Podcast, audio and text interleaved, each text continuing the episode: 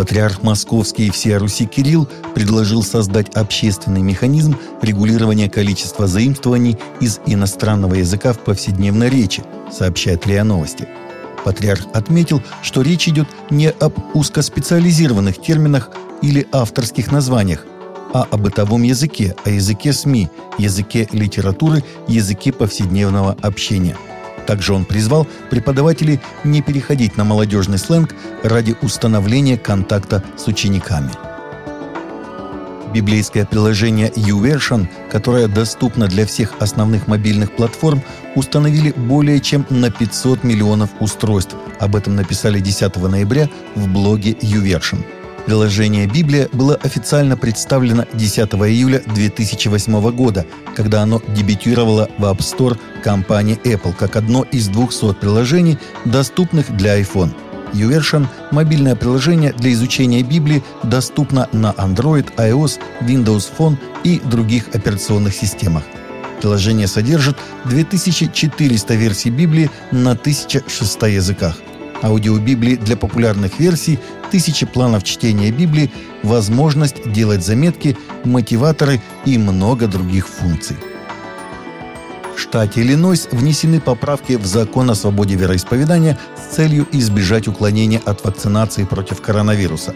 В понедельник губернатор штата Иллинойс Джей Оберт Прицкер подписал законопроект Сената – Суть изменения заключается в том, что действующий закон штата о праве совести в сфере здравоохранения не может использоваться для оспаривания требований вакцинации от коронавируса или других действий, предпринимаемых работодателями или предпринимателями для предотвращения задержания или передачи COVID-19. Глава конференции католических епископов США обеспокоен ростом революционных псевдорелигий, отрицающих духовность и предлагающих примитивные суррогаты традиционной христианской веры, ведущие, по его мнению, к трайбализму, распаду общества на племена, сообщает Catholic News Agency.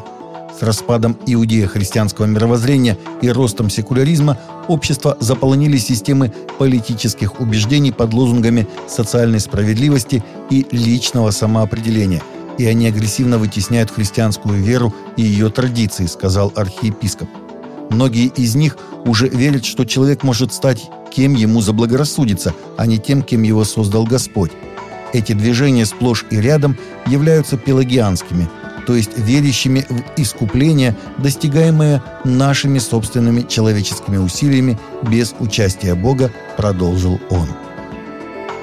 Евангелическая теологическая семинария в Порт-Апренс, Гаити сообщила, что вооруженные люди напали на их сотрудника, пастора Станиса Стифенсона и его семью, когда они ехали домой через Круа-де-Букетес в субботу. Один из детей был убит в результате нападения – Пастор и его старший сын оправляются от огнестрельных ранений. Государственный департамент США настоятельно призывает граждан покинуть Гаити сейчас самим.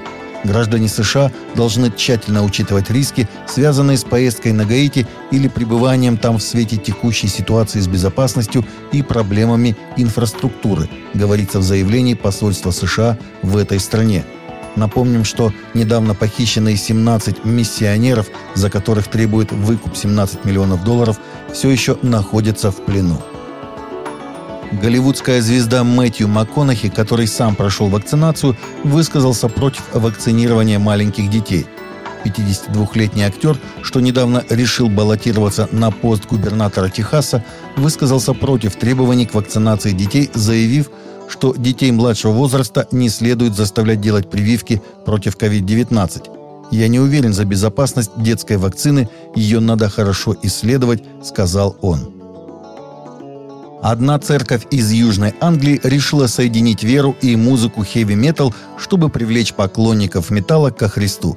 Церковь под названием «Огонь и кровь» была основана друзьями Робом Бирном, Роджером Килларфи и Джорджем Папа Христодулу – все трое друзей – христиане и любители металлической музыки. «Я изучал металл и христианскую веру и то, как они могут работать вместе», сказал папа Христодулу в недавнем интервью BBC South East. «Я думаю, что Бог поместил меня в этот район, чтобы основать металлическое сообщество, основанное на христианской вере», добавил он.